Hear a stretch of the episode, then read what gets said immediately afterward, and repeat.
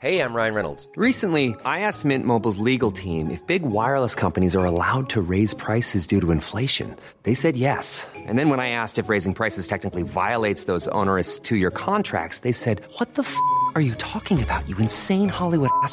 So to recap, we're cutting the price of Mint Unlimited from $30 a month to just $15 a month. Give it a try at mintmobile.com slash switch. $45 upfront for three months plus taxes and fees. Promo rate for new customers for limited time. Unlimited more than 40 gigabytes per month. Slows. Full terms at mintmobile.com. Non, mais je- j'aime bien. Bonjour à tous et bienvenue à l'heure des pros. Ce matin, un enfant de 7 mois est mort vendredi. Un enfant qui ne verra jamais le jour. Un enfant mort dans le ventre de sa mère. Vous le savez, Pierre Palmade est soupçonné d'avoir provoqué un accident qui a tué cet enfant de 7 mois, blessé grièvement sa mère, blessé grièvement aussi le conducteur de la voiture et un enfant de 6 ans dont les vies sont en danger. Pierre Palmade conduisait sa voiture sous l'emprise de stupéfiants. Prendre le volant, être alcoolisé, être drogué est un délit sur le plan pénal. En revanche, convenons qu'il s'agit d'un crime au regard de la morale.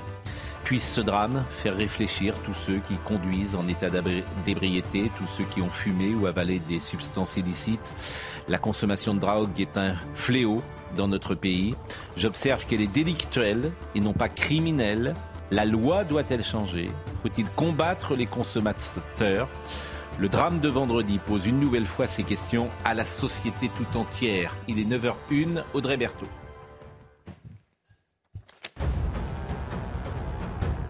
Des règles surréalistes à Nanterre, près de Paris. Selon nos confrères du Parisien, des dealers ont affiché un règlement intérieur sur les murs d'un immeuble. Ils demandent aux habitants de bien vouloir respecter les consignes pour que la cohabitation se passe bien. De leur côté, les trafiquants s'engagent également à bien se comporter en échange du respect de leurs consignes. L'indemnité carburant sera prolongée jusqu'à fin mars par le gouvernement. C'est ce que vient d'annoncer le ministre de l'économie Bruno Le Maire euh, ce matin sur RTL. L'indemnité carburant de 100 euros est disponible depuis mi-janvier pour les 10 millions de foyers fiscaux les plus modestes. Elle devait se terminer fin février. Enfin, Kylian Mbappé a repris euh, l'entraînement hier, blessé euh, à la cuisse.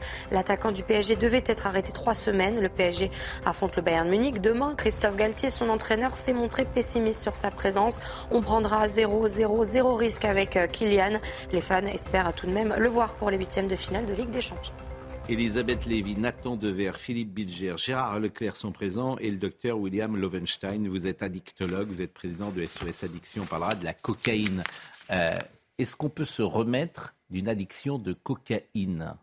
Au stade de dépendance, l'addiction à la cocaïne est sévère, difficile à traiter. Mais oui, on peut se remettre, mais on n'a pas les mêmes médicaments efficaces que dans d'autres addictions, même très sévères comme euh, l'héroïnomanie.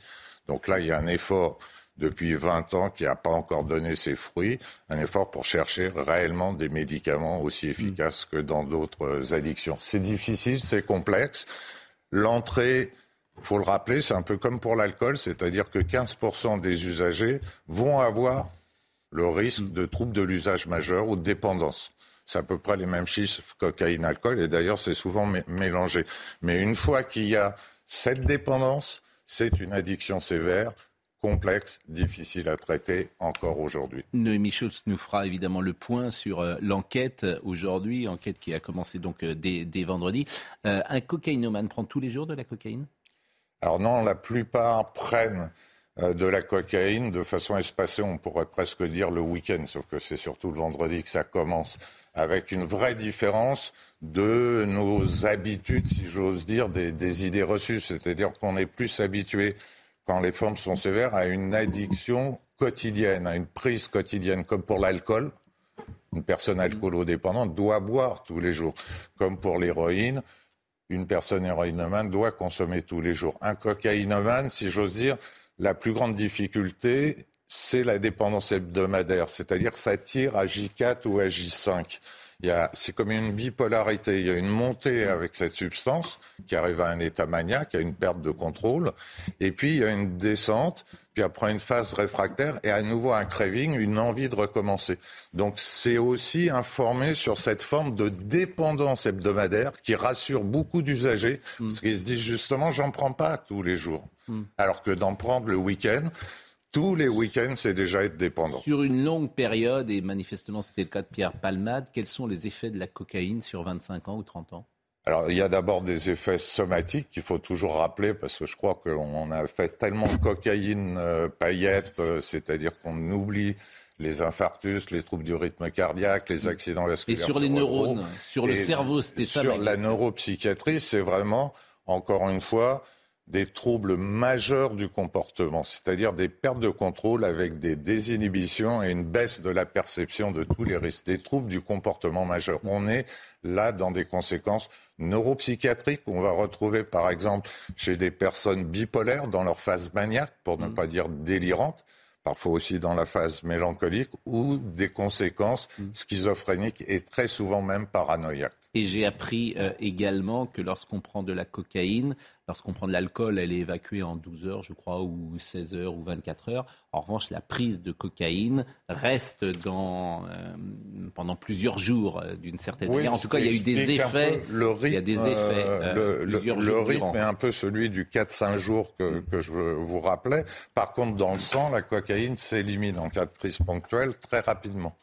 Beaucoup plus rapidement on va voir, euh, on va faire le point euh, ce matin. Euh, Pierre Palmade qui est à l'hôpital, je crois, il est à la salle. Kremlin-Bicêtre. Kremlin-Bicêtre. Je voudrais qu'on voit le sujet d'Inès Alicane et vous allez nous donner des précisions sur cette enquête qui est en cours. Derrière les grilles, une perquisition de plusieurs heures ce dimanche au domicile de Pierre Palmade. Au total, une vingtaine de policiers et gendarmes ont été mobilisés. Le village où habite l'humoriste est relativement calme et lui très discret, d'après le voisinage, encore sous le choc. Bah, ça nous a choqué pas mal, quoi. Euh, on pensait pas qu'il était comme ça quand même. Hein. Clairement, cette route est dangereuse. C'est pas le premier accident. Enfin, moi, j'ai déjà entendu à l'époque, euh, voilà, pas mal d'accidents sur cette route. Le lieu de l'accident porte encore les stigmates d'un choc violent. Si le pronostic vital de Pierre Palmade n'est plus engagé, parmi les blessés, trois personnes sont toujours hospitalisées et la famille désemparée. C'est pas normal. Mais Pierre, euh, Pierre Palman, euh, c'est quelqu'un qui connaît. Il avec les drogues, avec le truc, euh, conduit la voiture. S'il veut amuser, il peut rester chez lui. C'est pas la peine de prendre la route, prendre le risque pour quelqu'un d'autre. Je lui souhaite pas mort, parce que on est tous pareils, tu vois. Il faut tout ce que je, tout ce qu'on n'est pas content. Il a pris les, drogues, il a pris la route, il a bourré, il a, il a fait cet accident grave. on est triste à cause de ça. Une enquête a été ouverte pour homicide et blessures involontaires. Homicide involontaire, Noémie Schulz? Oui, c'est euh, le, procureur de la République de Melun qui a communiqué assez euh, rapidement ce week-end euh, et la qualification a évolué une fois qu'on a su que la femme enceinte avait perdu le bébé qu'elle portait. Elle était enceinte de, de six mois. il est donc poursuivi. Moi, j'ai dit sept mois tout à l'heure, c'est six mois? J'ai dit sept mois. Hein. Moi, j'ai entendu tout le. Ça veut dire moins deux.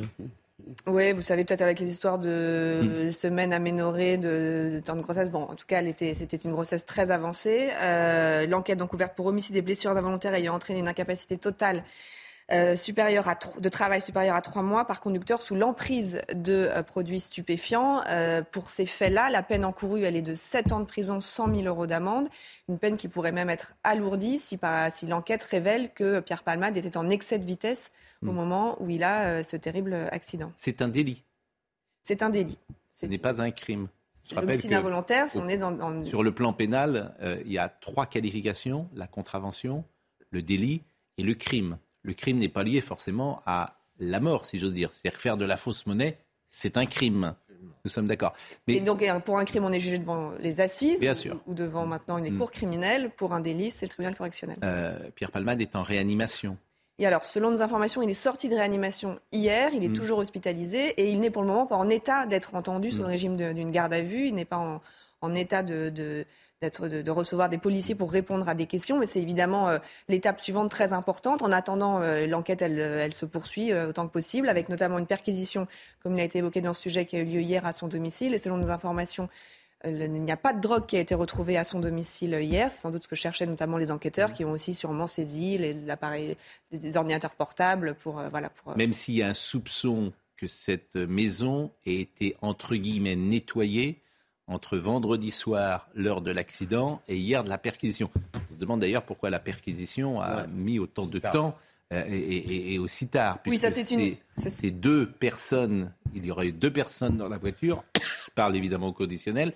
Deux personnes, et j'interrogerai Pierre Chasseret tout à l'heure parce que connaît euh, la sécurité euh, des voitures. Moi, je suis étonné, par exemple, que deux personnes, après un choc frontal, puissent sortir de la voiture quasiment indemnes si j'ai bien compris, alors que les autres sont dans un état. En tout cas, ils ont été en mesure, en mesure de, de, de sortir, de, de, prendre la fuite. Alors, je ne sais pas s'ils sont partis en mm. courant, mais en tout cas, de, quitter les lieux avant l'arrivée de la police. Évidemment, ces deux personnes sont recherchées euh, mm. euh, et comment bah, tenter de les retrouver, notamment grâce aux images de vidéosurveillance euh, mm. des, des communes alentours, de la commune effectivement où habite Pierre Palmade. Et puis, on a appris, pardon, confrère du Parisien, mais ça nous, a été, ça nous a été confirmé de sources judiciaires que des, que, enfin, que des, une voiture était arrivée assez rapidement sur le lieu de l'accident et il y a des gens qui avaient une caméra embarquée sur le tableau de bord et donc des images ont été faites par cette caméra de l'accident de, du départ de ces deux personnes. Et ces le conducteur est allé hier remettre aux policiers cette euh, caméra pour que les images puissent être exploitées.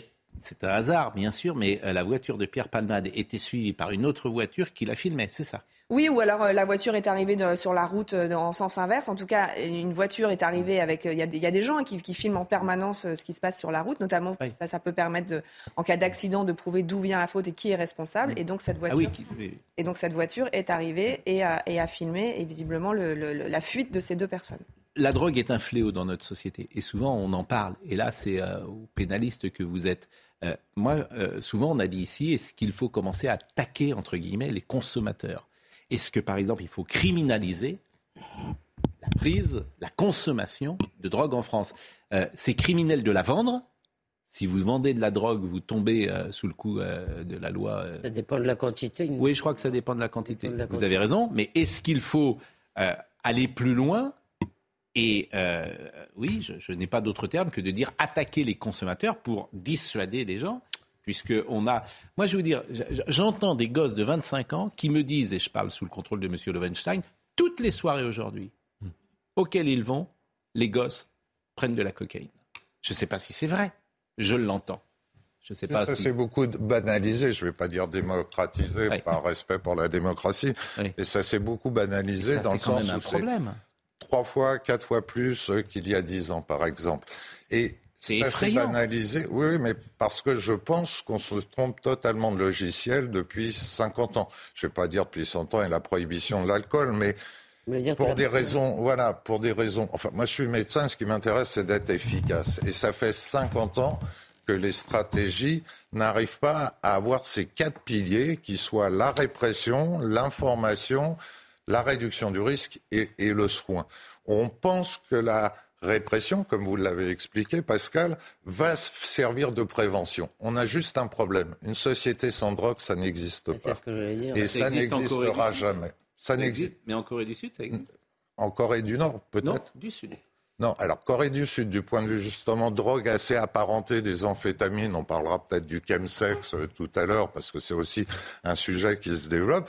En Corée du Sud, vous avez vraiment que ce soit ce qui s'appelle le yaba ou le gaba ou d'autres drogues, vous avez des amphétamines qui circulent, comme en Australie, de façon massive. Il n'y a aucun pays, même, euh, j'ai envie de dire, les Esquimaux arrivent bah, à se droguer avec de l'huile de phoque. Qu'est-ce qui fait Si vous étiez ministre de la Santé, vous feriez quoi demain? Alors, en tout, sur les différents sujets, j'en ferai déjà une priorité nationale. Oui. Je veux dire, on a fait du sauvetage en mer, d'autres choses difficiles, des priorités nationales. On n'a jamais fait des addictions qui nous concernent tous une priorité nationale. Et on fait comment? Politiquement parlant? Bah, Comment on fait pour que Alors, il y, a des axes euh, majeurs.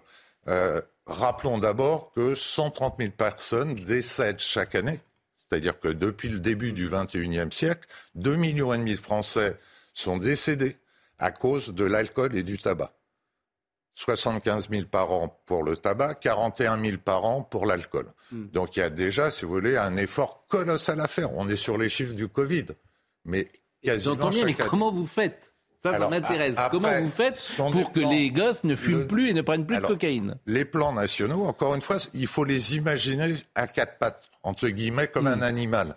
Si vous avez un animal qui a une patte ou deux, ça marche J'ai compris, mais comment vous faites Des urgences déjà et des accès, des consultations jeunes consommateurs à soutenir, elles existent déjà, où les jeunes peuvent aller consulter librement et les parents est informés par rapport à des situations différentes.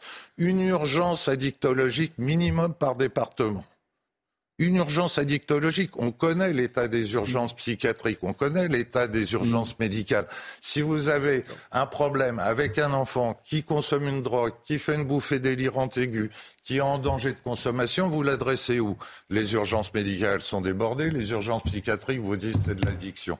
Donc il y a ça. Ensuite, si vous voulez que je développe le programme sur le tabac, on est en France avec une vape bashing, mais ridicule. Le meilleur outil de sortie du tabac, du sevrage C'est le vapotage. c'est le vapotage. Et on tape dessus.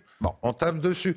Pour l'alcool, je vous rappelle que l'alcool est autorisé au volant avec un, un- un seuil 0,5. Vous seriez à zéro. Avec un, un- un seuil. Est-ce que là, on fait de la tolérance zéro Non, on n'en fait pas. Vous seriez à zéro. Donc ça prouve qu'il y a des circonstances où la tolérance zéro est souvent le symptôme de l'intelligence zéro. Non, non, mais moi, je, je vous rejoins pour tout dire. Je vois pas pourquoi on est à 0,5.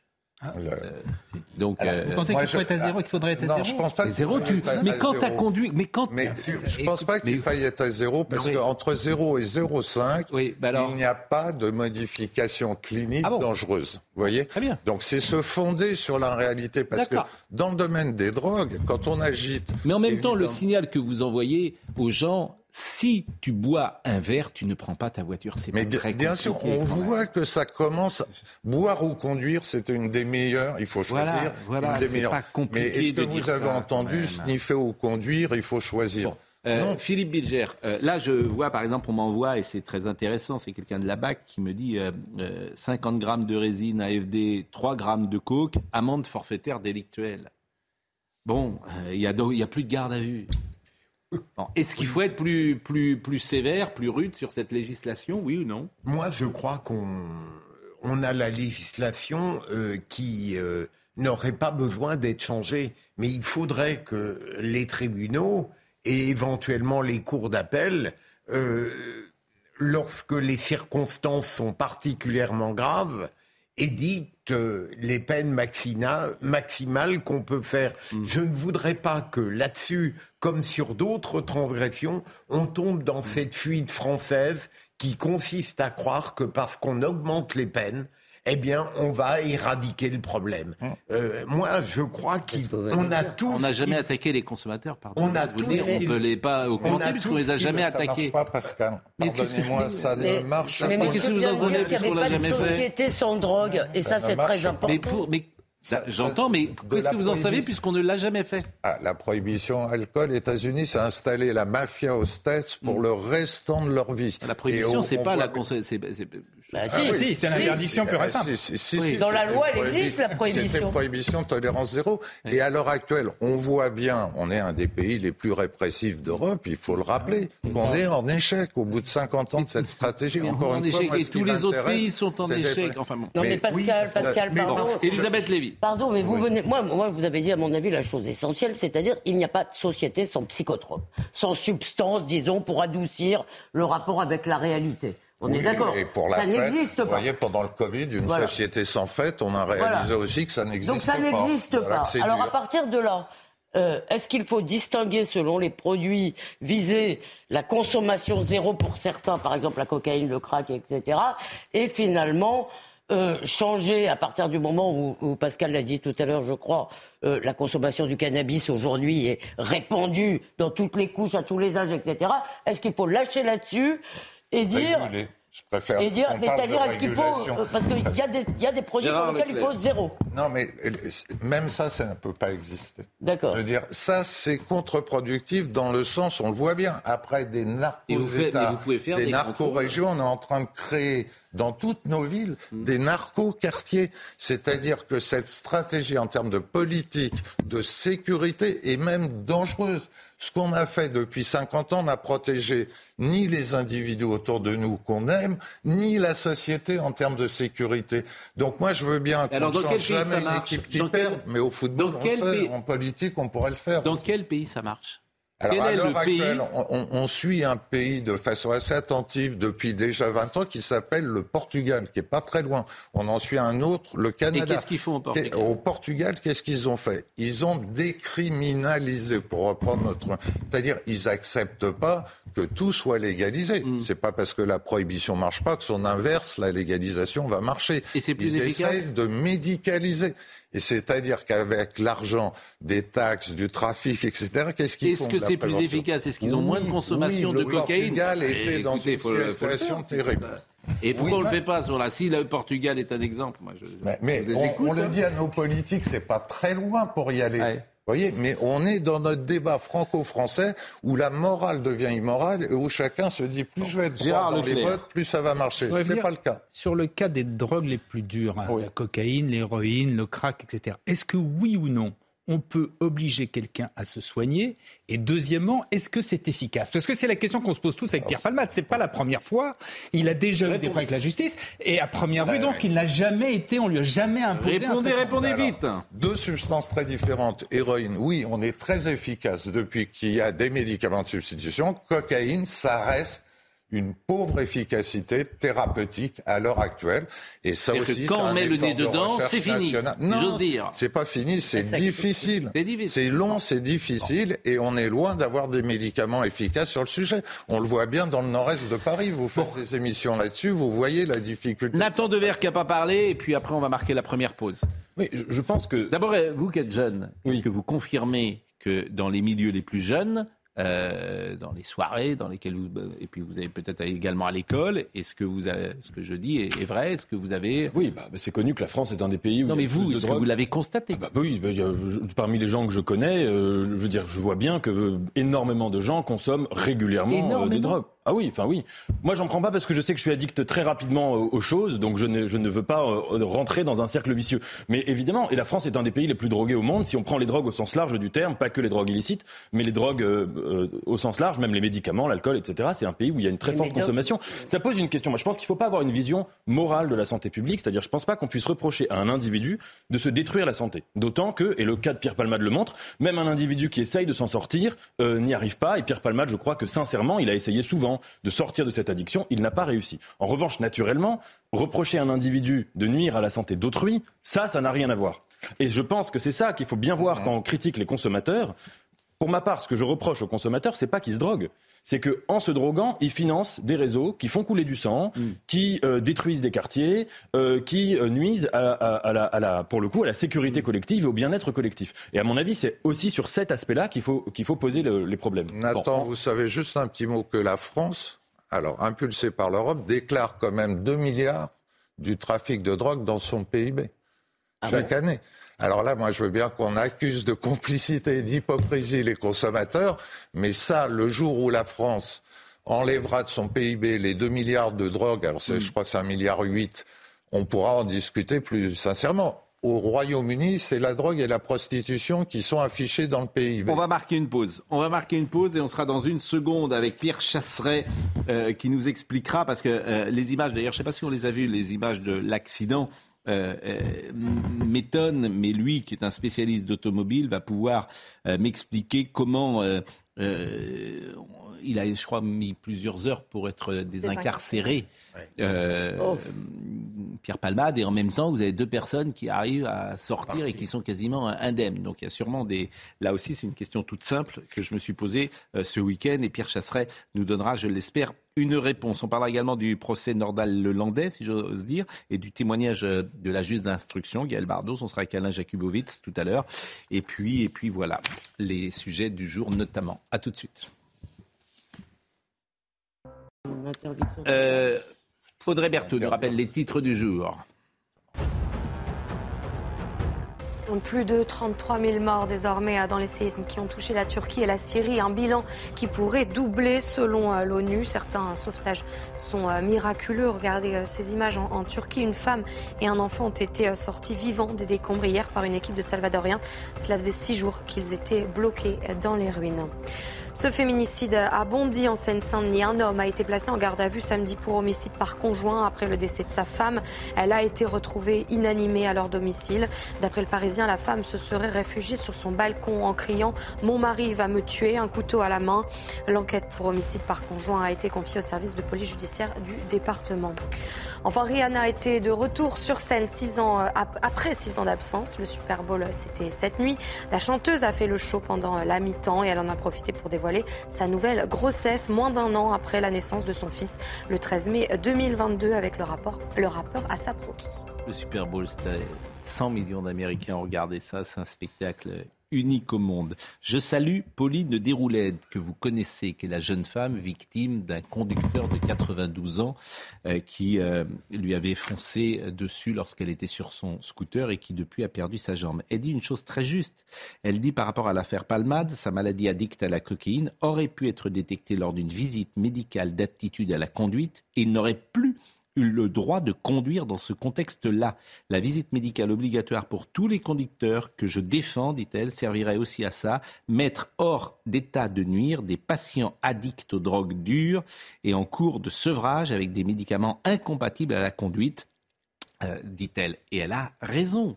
Elle a raison. Euh, je veux dire, euh, c'est un des axes d'amélioration. Encore une fois, par rapport Bien sûr. aux non avancées, aux drames qu'on peut tous constater. Si mm. on n'est que sur répression, criminalisation, on n'en sortira pas. Là, on parle de régulation, mm. on parle de prévention, on parle de réduction des risques. C'est exactement ces voies-là. Pierre Chasseret est avec nous. Je voulais juste, alors c'est bien sûr euh, accessoire, mais euh, je voulais vous poser une question. Sans doute que beaucoup de gens se sont posés. Bonjour d'abord, vous êtes régulièrement euh, avec nous, vous êtes consultant automobile et vous pouvez parler de la revue 50 millions de consommateurs d'automobilistes. L'association 40 millions d'automobilistes. C'est combien? L'association 40 millions d'automobilistes, Pascal. À ne pas confondre avec donc 50 euh, millions de consommateurs. Euh, moi, j'ai une question simple. Euh, d'ailleurs, c'est avéré que deux personnes sont sorties de la voiture?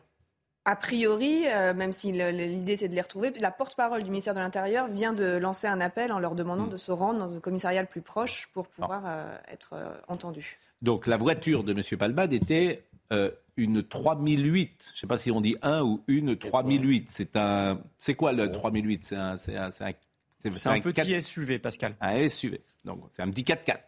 Petit euh, SUV, oui, pas forcément 4x4. Manifestement, ces personnes étaient à l'arrière du véhicule ou elles étaient. Euh, il y en avait une qui était devant parce qu'il y avait trois personnes dans ce SUV. Alors franchement, ça, je ne sais pas. En mm. tout cas, sur la violence de l'impact, ce qu'il faut savoir, c'est que lorsque vous avez deux véhicules qui s'encastrent en choc frontal, euh, c'est un mythe de penser qu'un des deux véhicules va avoir, va réceptionner une part du choc qui est plus grand importante que l'autre. En fait, dans ce cas, les deux vitesses s'additionnent et donc l'impact est le même des deux côtés. En revanche, le positionnement de l'impact sur le véhicule va avoir une influence sur la déformation du véhicule. Et donc, pour ce qui est le cas de Pierre Palmade, vraisemblablement, si j'en crois les informations que l'on a pour l'instant, il aurait dû être désincarcéré et ça aurait mis du temps parce que l'impact sur son véhicule s'est positionné exactement à l'endroit où lui était euh, en train de conduire. Tout est une question de position, un peu de facteur chance, si je puis dire, pour ceux qui s'en sortent dans ces, dans ces situations-là. En revanche, Pascal, je voudrais quand même apporter un mot parce que la première chose qui m'est venue à l'esprit, hormis la tristesse terrible, je suis papa, euh, donc j'imagine la, tristesse terrible qu'il y a dans cet accident et la portée dramatique de l'accident. On a en France une probabilité d'être contrôlé sur la vitesse partout, tout le temps. Des radars qui sont venus remplacer les êtres humains, les forces de l'ordre sur les routes. On a des sociétés privées maintenant qui conduisent des voitures privées pour sanctionner uniquement des excès de vitesse et surtout dans 90% des cas, des petits excès de vitesse. Quelle est la probabilité en France d'être contrôlé pour l'usage de stupéfiants au volant? Pour l'usage d'alcoolémie, je dis bien l'alcoolémie, c'est-à-dire au-delà du seuil acceptable en termes de dangerosité. La probabilité aujourd'hui, je vais vous le dire, il n'y en a pas. Il n'y a plus de probabilité. On se retrouve donc avec des comportements qui n'aurait pas lieu d'être dans un État où il y aurait véritablement des contrôles à nouveau sur la route. Alors cette affaire, évidemment, elle est dramatique. Je ne veux pas en- du tout en faire un moyen de récupération pour dénoncer quelque chose d'autre, mais je veux pointer le doigt sur une réalité, Pascal. Et la réalité aujourd'hui, c'est que lorsque l'on conduit au-delà du raisonnable sur l'alcool, au-delà de l'acceptable, lorsqu'on conduit avec, avec de l'usage de stupéfiants, la probabilité d'être contrôlé, c'est simple, c'est zéro. Eh ben merci Pierre Chasseret pour euh, ces euh, explications. Euh, euh, tout à l'heure, Noémie Schuss nous disait que Pierre Palmade était sorti de réanimation, qu'il sera peut-être interrogé ces prochaines heures. Est-ce qu'il risque la prison préventive? La détention provisoire? La, oui, la, pr- oui, la détention provisoire Alors d'abord, tout va quand même dépendre de son état de santé. hein, Encore une fois, est-ce que c'est l'usage? Est-ce que le mot jurisprudence n'est pas adapté, mais est-ce que c'est l'usage de mettre en détention provisoire quelqu'un qui est à l'origine d'un accident aussi grave et qui conduisait euh, sous emprise des stupéfiants Je pourrais pas. Il n'y a pas de statistiques euh, ouais, là-dessus, Je n'ai pas la réponse Bon. précise à cette question. Alors c'est vrai que euh, c'est une personnalité publique, donc tout le monde en parle, bien évidemment. Euh, c'est assez intéressant et croyez-moi, euh, on n'a pas envie de prendre la défense de Pierre Palmade, mais euh, les réseaux sociaux, ce week-end, euh, c'est le tréfonds de l'âme humaine, disons-le. Parce que le désir de vengeance, euh, le- le- la- haine, entre guillemets, euh, de, les gens parlent comme s'ils étaient des représentants du peuple par rapport à ce qu'ils pensent l'élite. C'est voilà, comme si le peuple était pur et l'élite était, euh, je veux ça. dire, euh, euh, Est-ce qu'on en aurait parlé corrompu, abîmé, bien sûr, même abîmé, moralement, enfin, bien il y sûr, moralement. chose. Il y avait ça, c'était que des gens prennent leur, leur portable pour euh, euh, afficher, pourquoi pas même une joie mauvaise et, et- et réclamer des têtes, des sanctions, etc.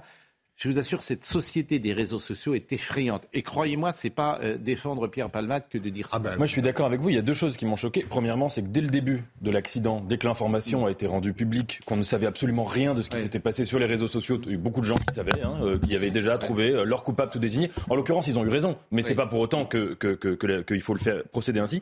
Et la deuxième chose. Alors évidemment, ce que Pierre Palmade a fait, c'est-à-dire conduire drogué, c'est absolument scandaleux, c'est immoral, etc. Je ne veux pas revenir dessus. Mais j'ai quand même vu autour de cela, sur, euh, disons, le rapport que Pierre Palmade avait avec la drogue, euh, sur les réseaux sociaux, et pas que, un discours extrêmement puritain qui ne comprend rien à ce que c'est que la souffrance d'un artiste. Oui, les artistes ont souvent des failles, des vices. Oui, ce ne Oui, sont non, pas non, des gens... euh, Non, non, mais oui, attendez, non, non. je ne parle pas du fait Na- qu'il soit Nathan, immoral. pardonnez-moi, je vous coupe, parce que c'est inaudible.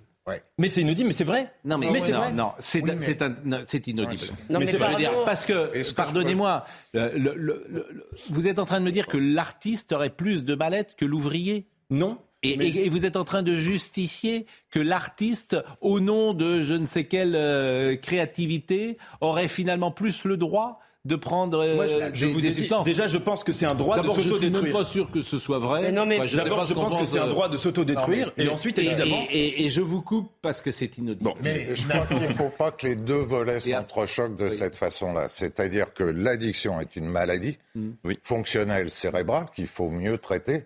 Mais par contre, la conduite sous stupéfiant Il l'a dit, hein. Bien est sûr. un crime, est j'ai un délit. Et franchement, il faut différencier les deux pour tout le monde. Quant à l'addiction, c'est vrai que la représentation souvent misérabiliste, qui en effet, c'est-à-dire des gens traumatisés, des gens dépressifs, des gens qui ont été violés dans leur enfance, après 30 000 patients que j'ai suivis, je peux vous assurer que je vois vraiment autre chose, c'est-à-dire une maladie plutôt de l'hyper, de l'hyper-sensibilité, de l'hyper-rapidité. Et on a beaucoup d'exemples, pas simplement dans le milieu artistique, de personnes qui sont dans le trop et qui finissent en effet par consommer des drogues quasiment pour se ralentir, comme des troubles déficitaires de l'attention, comme des hyperactifs. Oui, mais il faut peut-être Et- et- quand même- et il y a plein d'artistes, entre guillemets, qui ne sont pas sujets euh, à Et cela. Justement, il faut peut-être rappeler aux gens, vous connaissez ce livre qui s'appelle Roman avec cocaïne euh, de, de Aguiev, je me rappelle plus un, un russe, hein, je me rappelle plus son, son nom. Il faut rappeler aux gens qu'en fait ça se saurait. Si sous cocaïne euh, on écrivait des chefs-d'œuvre, si Mozart avait été sous cocaïne, si, Voilà, euh, la- on la- le saurait. Et donc, non mais peut-être il faut le dire La parce plus que. belle phrase, Elisabeth, qu'on ait, quelqu'un ait prononcée là-dessus, c'est quand même Baudelaire. Oui. Pour, le- pour rien, c'est les bouchers font des rêves de bouchers. J'ai rien contre les bouchers, mais ça prouve bien, si C'est vrai vous que c'est voulez. très chic à boucher maintenant. Mais c'est maintenant c'est très chic. Mais Mm. je veux dire, ne pensons pas qu'il suffise pour le dire comme Mais ça, c'est pas du tout ce que je d'avoir des substances psychoactives Ah oui. en usage ou en abus pour avoir des fulgurances. Nous Pardon, sommes, nous d'accord. Elisabeth mot- Lévy. Un mot sur ce Et que après, vous avez Philippe dit Bilger. tout à l'heure sur euh, la question du permis. Il faut faire attention parce que vous savez que dans les tuyaux gouvernementaux ressort régulièrement cette idée de refaire passer le permis euh, tous les 10 ans ou tous les 15 ans. Et il paraît que c'est de nouveau dans les tuyaux. Il faut faire très attention aussi. Ça, je pense pas qu'ils feront repasser le permis, parce que alors là, vous mettez là, déjà la France, il y a un million de Mais personnes c'est ce que j'essayais de Je dire. pense pas, mais on peut imaginer un, un contrôle régulier, notamment pour des personnes âgées, bien sûr, et notamment pour ceux, par exemple, qui ont déjà eu euh, Un retrait. une infra- voilà, un retrait, etc. On peut imaginer. Bon, euh, euh, je voudrais qu'on écoute, parce qu'on l'avait entendu tout à l'heure, euh, l'un des membres de la famille, parce que effectivement, et ça, ça a été souligné à juste titre, pour le coup sur les réseaux sociaux, c'est qu'on parle de Pierre Palman, mais il y a une famille en face. Je disais tout à l'heure, il y a un enfant de 7 mois qui est mort. Il ne naîtra jamais. Attention, un enfant de 7 mois, on pense que c'est 7 mois après la naissance. Un enfant de 7 mois. euh, Un qui- fœtus de un 7 fœtus mois, c'est le terme médical. Oui, alors, C'est- parce qu'un enfant de sept mois, on pense qu'il a eu- rien à la Je- terreur non, non. que ça Le mot fœtus, Ouais, je le trouvais euh, indécent. Oui, on est un d'accord. enfant de, de 7 mois, un enfant qui ne vivra, qui ne verra jamais le jour. Bon, vous avez un conducteur qui est aujourd'hui, sa vie est en danger, le conducteur, euh, qui était le frère, euh, si j'ai bien compris, de la mère qui était euh, C'est sa belle- C'est sa belle-sœur. Son beau-frère, oui. son beau-frère. Bon, donc cette famille-là, faut penser à elle et qu'effectivement, elle n'a pas la parole ou peu la parole. Et euh, cette famille aujourd'hui, euh, elle n'a rien demandé. Elle n'avait rien demandé. Ce sont des innocents qui euh, étaient au mauvais endroit au mauvais moment. Ah oui, c'est- non seulement on n'a rien demandé, mais c'est l'angoisse qu'on a tous quoi, sur la route. C'est-à-dire, voilà, on ne Exactement. fait rien, on roule normalement. et Exactement. on peut rien faire. Et Exactement. quelqu'un vous, vous casse votre vie. quoi. Exactement. Et Ce sont les balles perdues de, de la route. C'est exactement ce que vous venez de dire. Alors, je voudrais qu'on écoute euh, le cousin de la famille. On l'a entendu tout à l'heure. On va l'entendre un peu plus longuement. Ilmaz. Et pour l'instant, il a fini, il a fait cinq, euh, cinq, euh, opérations. Il a fait cinq opérations, il n'a pas encore réveillé. Il va faire le réveil demain. Euh, dès qu'il est réveillé demain, on va voir la nouvelle avec le médecin. Euh, Qu'est-ce qui se passe? Il va nous, nous dire demain. Et vraiment, tout ce qu'on attendait, ça, vraiment, c'est pas normal. Et là, il a été opéré sur, le, sur les bras, sur les genoux. Après, il a, il a opéré sur le ventre, il a ouvert pour le... Parce que tout ce que, comment je vais te dire, euh, le froid, tout ça, il s'est bougé. Il a mis sa place, il a respiré bien maintenant. Et là, le médecin, il a dit, euh, je ne peux pas donner beaucoup d'informations là, par rapport à son sentiment. Demain, il va nous donner exactement qu'est-ce qui se passe. Nouvelle de la dame, euh, la dame, elle est toujours hospitalisée. Il a cassé aussi quelque part euh, pour elle. Euh, il n'est pas bien. Le, le tête, il est trop gonflé. Et à cause de, il a perdu son bébé, tout ça. Et la dame aussi, il n'est pas bien. Il, euh, il va faire tout parler pour demain. Elle aussi va parler demain. Et son fils, euh, lui, il a, il a réveillé demain. Depuis 3-4 jours, il a fait dormir. Il n'a pas encore réveillé parce que son cerveau, il a bougé. Il va voir demain, il va donner une réponse pour demain pour son fils. Donc il est dans le coma, en fait, son fils. Exactement, ouais. Euh, on va évidemment terminer ce, ce- ce- ce- ce long euh, chapitre euh, consacré à, à Pierre euh, Palmade. Noémie, euh, l'enquête est, est donc euh, suivie. Euh, pour le moment, c'est le parquet de Melun. Melun.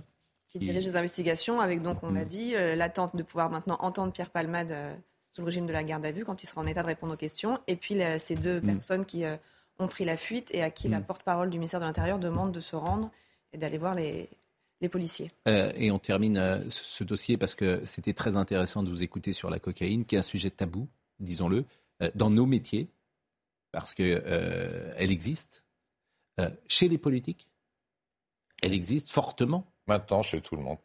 On Oui, est à alors, 3% de la population. Ouais. Bon, chez- tout le monde. 3% de la Mais- On est euh, dite active, donc ça peut être un peu plus que ça avec les jeunes âges. Moi, j'ai toujours l'impression que je temps. reconnais assez facilement quelqu'un qui prend de la cocaïne parce qu'il parle tout le temps. Parce... Alors bon. Non, mais pas vous.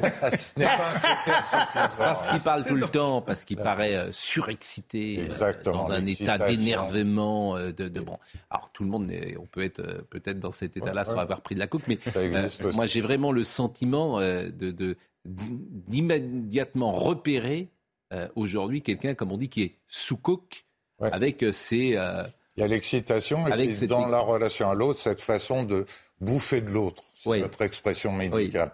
C'est-à-dire, on, on, la retrouve aussi avec l'alcool. Hein, quand quelqu'un vous raconte des histoires absolument nulles en pensant qu'il est du niveau prix Nobel, vous voyez, euh, on voit bien que l'autre en face n'existe plus.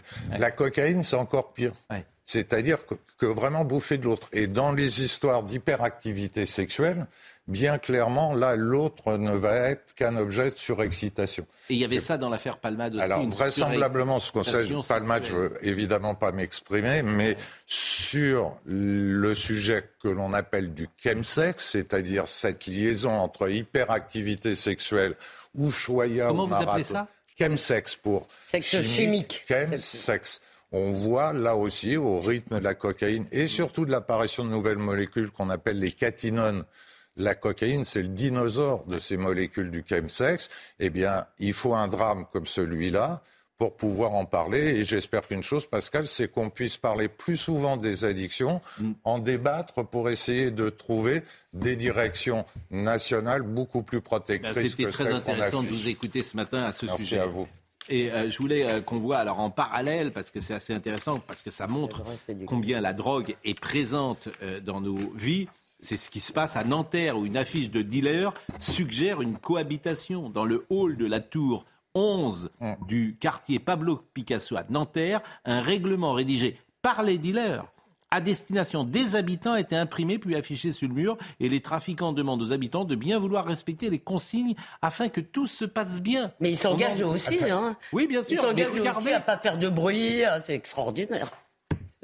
regardez ce sujet euh, de Inès Alicane.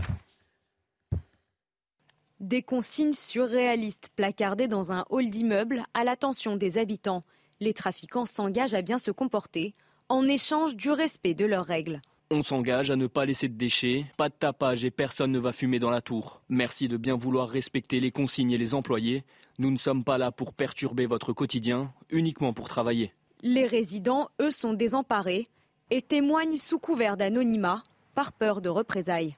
Ils ont bloqué certains accès. Il ne faut pas les regarder dans les yeux. On a peur aujourd'hui qu'on nous mette le feu pour se venger. On vit comme dans un squat. La porte est toujours ouverte pour laisser passer les clients. Un président d'association du quartier dénonce les provocations des trafiquants qui vantent leurs gages de bonne volonté et invite les locataires à une meilleure communication. Les forces de police alertées par l'apparition de ces affiches admettent que ce n'est pas la première fois qu'ils font face à ce type de règlement. On est euh, bah, dans une normalisation de- du trafic de stupéfiants. Euh, cette démarche-là de, de s'adresser au voisinage d'un immeuble et on est le, le- la caractérisation et, euh, et mes collègues sur le terrain le, le constatent au quotidien. Selon un premier bilan du ministère de l'Intérieur, les délits pour usage ou trafic de stupéfiants ont connu une hausse en 2022, 13% par rapport à l'année précédente. Et on a été gentil parce qu'on a euh, supprimé les fautes Oui. d'orthographe. Par exemple, c'est cher voisin, cher voisine. On s'engage, c'est ONT. Plus loin, s'engage, ENT à la fin. On s'engage. Donc les dealers, euh, Ils sont comme meilleurs ils ont en un peu de temps libre, ils Ils sont meilleurs en business. Mais il y a une Ce chose texte est intéressant parce que c'est un contrat Pardon, social. oui. Ce texte Oui, est vraiment justement. littéralement un contrat social, c'est-à-dire une sortie de l'état de nature en disant voilà, on rétablit l'ordre à telle condition. Et à mon avis, c'est le signal du fait qu'il y a certains, certaines délinquances organisées qui sont devenues en fait des mafias. Au sens littéral du terme, avec c'est- les deux propriétés fondamentales des mafias, faire, en fait, qui remplacent la police, la sécurité, qui garantissent la sécurité, euh, les mêmes qui détruisent la sécurité. Et deuxième, évidemment, c'est que ce sont eux qui donnent des opportunités sociales, socio-économiques. Oui, mais pour aller- pour aller dans ton sens, C'est la substitution d'une légalité sauvage à, à la légalité officielle. C'est une France en réduction et c'est absolument révélateur de ce qui se passe aujourd'hui. Je peux ajouter deux mots, Pascal, à la suite du débat précédent, rapidement. Je n'étais pas d'accord avec Nathan. Les difficultés d'être existent aussi chez les gens qui ne sont pas des artistes. Pas Et quand vous avez dit on a le droit de s'auto-détruire, ce serait un très long débat. Je ne suis pas persuadé que ce soit si évident. Vous n'allez pas interdire le suicide en même temps. Mais non, euh, Ah juste, non, sur- mais- juste non, sur ces dealers, vous avez raison, le contrat social n'existant plus, la loi n'existant plus, il y a des règles privées. Et moi, ce que je vois aussi, si vous voulez, c'est que là, pour le coup, on est passé, et ça nous renvoie à notre débat, euh, Pascal, sur certaines drogues, on est passé à un tel niveau de banalisation euh, qu'on a cela, et même, j'y vois quand même un poids. C'est-à-dire que ces gens se sont dit à un moment, peut-être que tous ces reportages, toutes ces nuisances, tous ces habitants terrifiés, ça nuit aux affaires. Et donc, ils se mettent en mode gentil voisin. Ils vont bientôt organiser la fête des voisins, euh, ces gens-là. Et je me dis, c'est un pas de plus, si vous voulez, vers un autre statut. C'est-à-dire qu'à un moment, il faut quand même se poser la question. Si on en est là, est-ce qu'on fera un jour respecter la prohibition? Moi, je ne le crois pas. C'est fini. Euh, autre Non? sujet qui nous Oui, oui, intéresse. c'est une étape supplémentaire. Très rapidement, pardon. Je veux dire, il faut reconnaître déjà que dans ces cités ou dans ces quartiers ou dans ces villes, le principal pôle emploi, c'est devenu le réseau euh, criminel. Donc là, c'est l'organisation qui continue. Vraiment, c'était passionnant de vous écouter. Et euh, Monsieur Lowenstein, euh, vous étiez venu plusieurs fois sur ce plateau, mais euh, vous êtes un, un des meilleurs hein, euh, spécialistes. Moi, je retiens ce que vous avez dit sur l'exemple du Portugal, qui est très intéressant, parce qu'il faut écouter les professionnels comme vous. Vous avez dit un chiffre, moi, qui m'a surpris. Vous avez 30 000 patients. Ah, et depuis que j'ai commencé, oui, à l'époque du sida et de l'intersection sida. Donc vous avez quand même, vous savez de quoi vous parlez. Je, pense, oui. je pense, même s'il y a toujours un biais d'observation. mais non, mais il faut toujours écouter les professionnels dans n'importe quel domaine. Il faut peut-être pas écouter qu'eux, mais il faut quand même surtout les écouter eux. 30 000 patients, c'est. euh, en- en sachant la seule chose qu'on n'a pas dit, c'est homme ou femme cocaïne. Alors ça reste à peu près euh, deux tiers, un tiers, mais avec tiers là aussi une tendance à l'égalité des, des gens. Bon, on va euh, évoquer l'affaire Maëlys. Pourquoi? Parce que Gaël Bardos a instruit le dossier Maëlys. C'est la petite fille enlevée et tuée, vous le savez, par Nordal Lelandais. Et euh, Noémie Schultz va rester avec nous. On sera avec Alain Jakubowicz parce qu'elle est revenue en détail pour la première fois sur cette affaire dans les colonnes du Parisien et d'RTL. Et elle a euh, effectivement euh, donné ce qui peut être surprenant d'ailleurs, une juge d'instruction qui parle. Qu'est-ce que vous en pensez? Moi, je trouve qu'elle aurait mieux fait de se taire.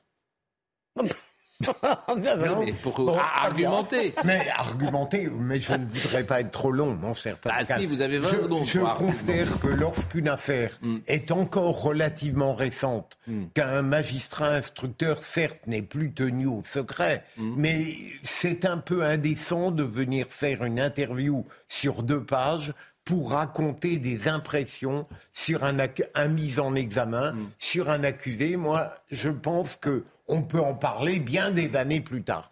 Non, mais pour là vous avez euh, raison, c'est ce qui m'a surpris par exemple ce week-end, c'est que bon, vous avez une juge d'instruction qui parle et puis vous avez un pompier qui a parlé.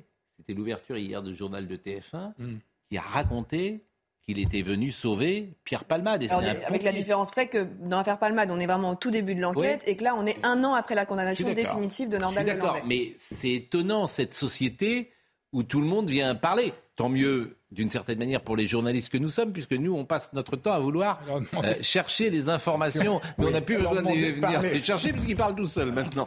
Donc, euh, bon. Merci, euh, Monsieur Lowenstein. Euh, on reçoit également dans une seconde Isabelle Saporta, qui est PDG des éditions Fayard, parce qu'il y a un livre qui explose les ventes. C'est le livre consacré à Patrick euh, Poivre d'Arvor. Euh, et euh, nous serons avec Alain Jakubowicz. Il est peut-être là déjà. Il doit patienter depuis un moment, euh, Alain Jakubowicz. Donc je le remercie. Et puis on écoutera Éric Zemmour également, qui était présent chez Laurence Ferrari. Bref, on a plein de choses dans la dernière partie. À tout de suite. Isabelle Saporta sera avec nous. Vous êtes les PDG des éditions, la PDG, pardonnez-moi, des éditions euh, Fayard. Vous étiez venu l'autre jour parce que vous aviez un succès avec euh, le prince Harry. Ça marche toujours très bien, même Très si ça décroît un peu, on m'a dit. Oh, bon, écoutez, on aimerait en avoir beaucoup qui décroissent comme ça, hein, j'ai envie Ouais. de vous dire. Alors on m'a dit depuis, on m'a dit depuis le chiffre que ça vous avait coûté.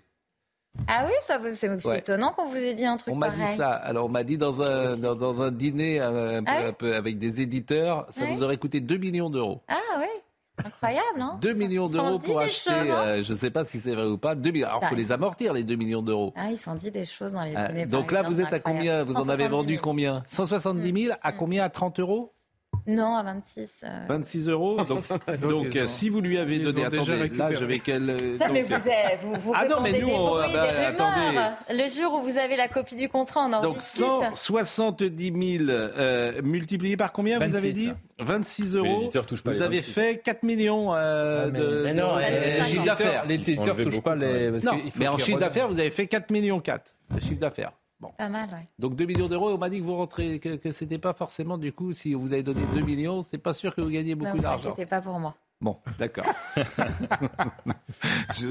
Bon, et on parlera donc du prince noir qui marche bien. Alors oui, ça de prince ça- en prince, effectivement. donc, ouais, ce mois de mais là, euh, alors on, ce qui nous intéresse là-dedans, c'est plus le succès de ce livre et mm. que, ce qu'il y a dans le livre. Et puis vous nous raconterez le passage judiciaire qu'il y a eu. PPDA, le Prince Noir, il est de Romain Verlet, qui avait fait l'enquête pour France 2. Oui, exactement, pour envoyer spécial. Exactement. Audrey Berthaud. Les États-Unis ont abattu hier soir un nouvel objet volant. C'est le, quatrième en dix jours. Il survolait le Michigan à 6000 mètres d'altitude. Selon le Pentagone, il aurait pu représenter un risque pour l'aviation civile. La Chine a assuré ce matin que des ballons américains avaient violé son espace aérien plus d'une dizaine de fois depuis début 2022. Bientôt la fin des arômes dans les cigarettes électroniques. Le Comité national contre le tabagisme demande l'interdiction immédiate des arômes autres que celui du tabac pour l'ensemble des produits contenant de la nicotine. Une mesure destinée à protéger les plus jeunes.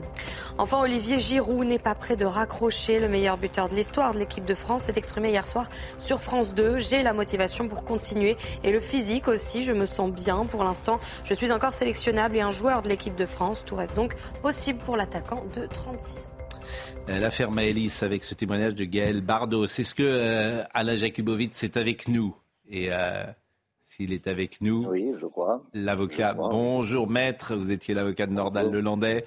Je rappelle qu'on peut écouter avec Noémie Schuss l'excellent podcast en huit parties que vous avez réalisées. Où vous dites d'ailleurs la même chose que Madame Bardot, ce qu'on va écouter dans une seconde. Et elle dit ce moment où on m'annonce que c'est bien son ADN, elle parle de Nordal Lelandais, c'est un grand moment, c'est une goutte de sang, la preuve irréfutable. On sait que la fin été fatale pour cet enfant, mais on se dit ça y est, là on a quelque chose, ce fut une libération vraiment. Je vous propose d'écouter Gaëlle Bardos, elle a donc témoigné pour RTL et pour Le Parisien, elle était juge d'instruction dans votre affaire. C'est un dossier unique dans une vie, euh, qu'il n'y en aura pas d'autre. Il y a eu beaucoup de moments forts, hein, d'adrénaline. Euh, enfin, il y a quand même eu des moments où ça montait euh, euh, d'angoisse, de, stress, de tout ce qu'on veut. Où malgré tout, on doit garder son sang-froid. Les proches qui vous en parlent, on est, on est, on est vu comme le juge de l'affaire. à s'entendre dire en permanence ah, c'est l'affaire de ta vie. C'est un tourbillon quand même personnel, professionnel. On ne peut pas se dire content, satisfait d'être dans ce dossier. Non pas possible. Je n'avais jamais connu à ce point, j'avais d'autres affaires un peu, entre guillemets, sensibles, euh, cette, euh, cette pression autour. C'était ça qui était infernal. certains jours, infernal, il n'y a pas d'autre mot. Même en ne regardant pas la presse, je n'écoutais pas la presse, je ne regardais pas, je ne voulais pas savoir ce qui s'y disait. Et bien, pas que ce soit pas la presse qui instruise. Parce qu'on a eu ça. C'était fou, c'était fou. À titre personnel, euh, le soulagement vraiment, entre guillemets, d'avoir pu rendre euh, à ses parents. Je pense que si ça n'avait pas été le cas, ça aurait vraiment été euh, oui, un sentiment de frustration personnelle. Voilà. Je pense que ça, c'était important. En tout cas, me concernant, c'était important. Noémie Schulz, avant d'échanger avec euh, Maître Jakubowicz, je voudrais qu'on écoute peut-être un passage de votre podcast c'est un moment où Alain Jakubowicz raconte le jour où il comprend lui aussi qu'on a retrouvé cette micro-goutte de sang dans le coffre de Maëlys et il l'apprend parce que sa collaboratrice Marine Régnier, qui euh, tous les jours décortique le dossier, euh, trouve le rapport d'expertise et vient le voir dans son bureau pour lui annoncer. Écoutons. Et dans ce rapport, euh, il était indiqué qu'on avait trouvé une micro-tache de sang dans un endroit reculé du coffre du véhicule euh, de Nandal Hollandais et que cette tache de sang, avec une probabilité euh, qui est proche de 100%, est une tache de sang de Maïlis. Et c'est clairement l'abattement, euh, puisqu'en réalité, à ce moment-là, bah, on se rend compte que ce qu'on a pu lire du dossier et penser du dossier, euh, ça correspond visiblement pas à la réalité. Le tsunami, le silence. Philippe Bilger disait euh, il y a un instant, Gaël Bardos aurait euh, mieux fait de se taire. C'était la juge d'instruction.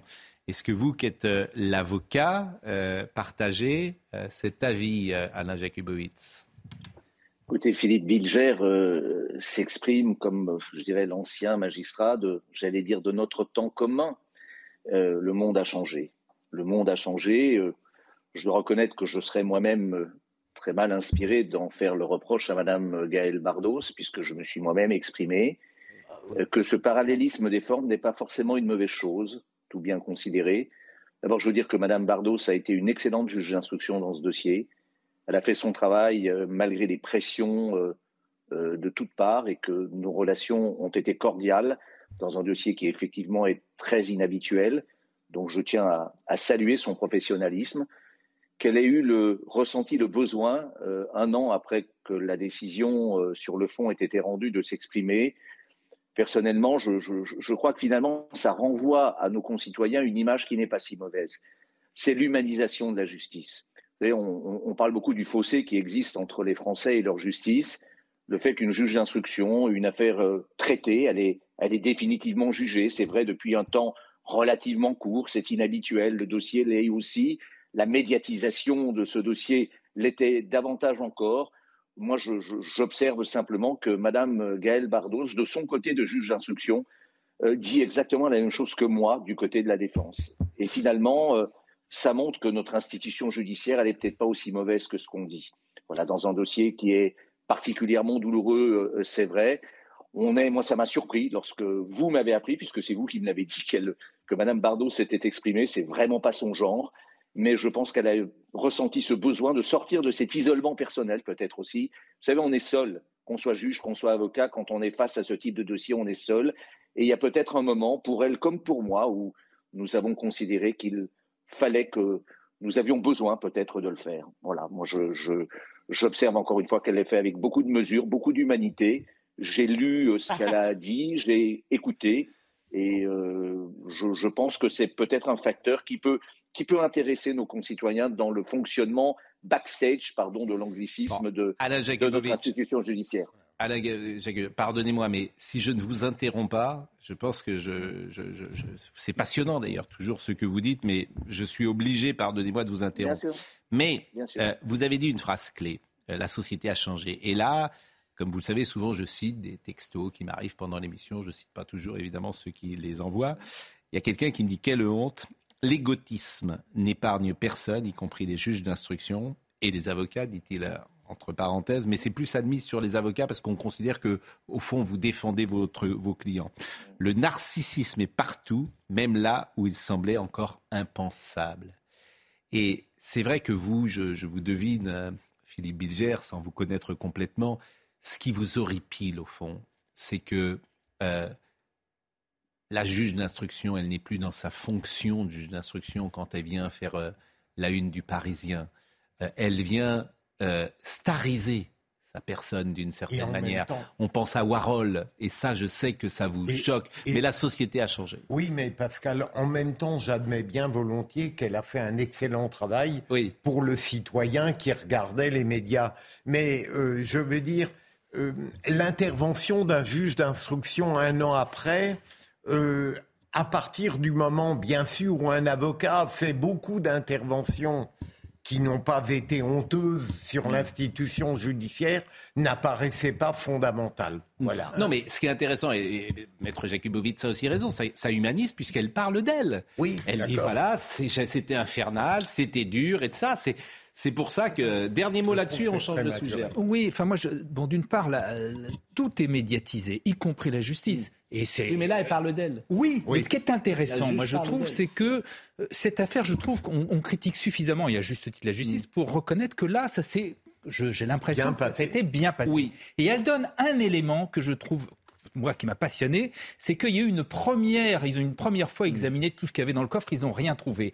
Et c'est elle, c'est son initiative. Il dit il faut recommencer. Elle demande un complément d'enquête pour qu'on regarde de nouveau. Et c'est la deuxième fois qu'on va trouver la goutte de sang. Donc elle a eu un rôle essentiel dans ah cette bah, affaire. Absolument. La, réussite de, l'enquête tient sans doute à la sagacité de, cette juge d'instruction. Mais c'est vrai qu'en l'écoutant, je me disais, elle parle comme. Euh, un sportif de haut niveau qui a gagné une Coupe du Monde et qu'en parle deux ans après, euh, euh, elle parle euh, voilà comme un comédien qui a non, fait. parce qu'elle est très mesurée, elle, évoque les parents quand même. Il n'y a pas de. J'exagère. Alors, admettons que j'exagère un peu, mais elle parle d'elle.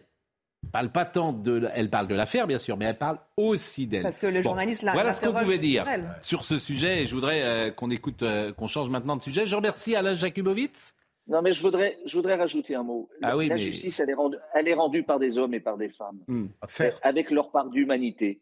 Hmm. Et, et- et je pense que c'est pas plus mal qu'on le rappelle parfois aux, Hmm. aux justiciables. Voilà. Non, mais c'est tout le problème. Est-ce qu'un militaire a le droit à avoir des états d'âme? Est-ce que le général de Gaulle avait des états d'âme? Est-ce que Ça, voilà, ça a commencé avec les juges d'instruction Bon. qui voulaient aussi se médiatiser contre les politiques. Et puis il y a aussi il y a beaucoup de séries à succès euh, qui mettent en scène des juges d'instruction avec des états d'âme et euh, qui sont pas forcément très réalistes.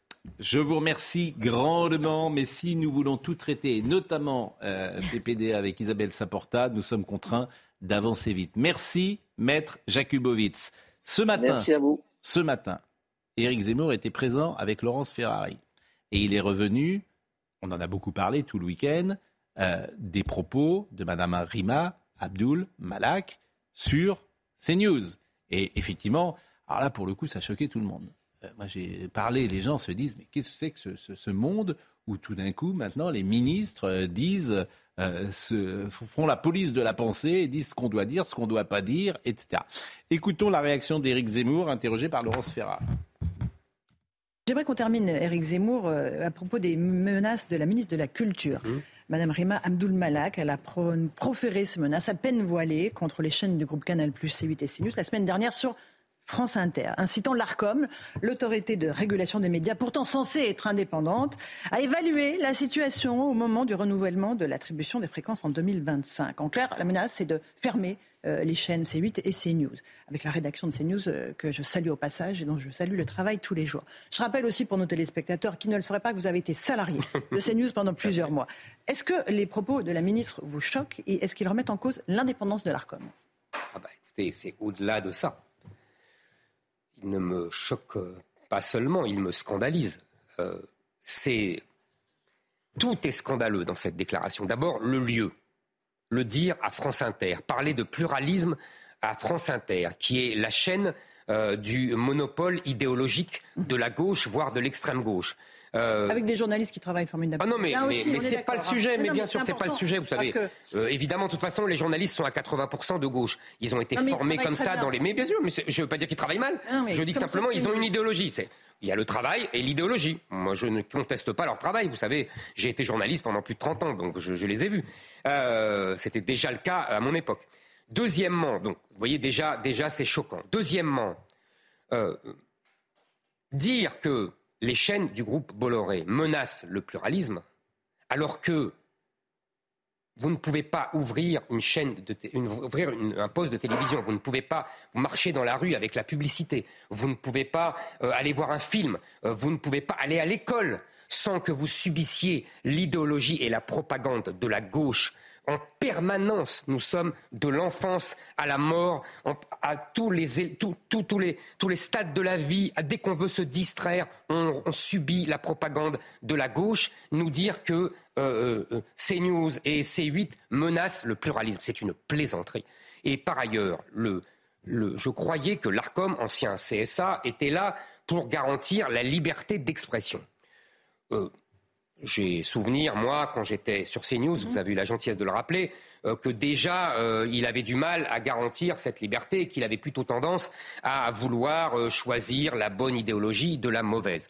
Moi, je ne, je ne vois pas pourquoi un groupe Vous faites allusion à des propos pour lesquels vous avez été. Absolument. Information de notre je, je ne vois pas pourquoi un aéropage de gens euh, déciderait de la liberté euh, des chaînes. Je ne vois pas pourquoi. Je n'ai jamais compris. C'est encore une loi faite par François Hollande, euh, par la gauche, qui lui a donné beaucoup de pouvoir.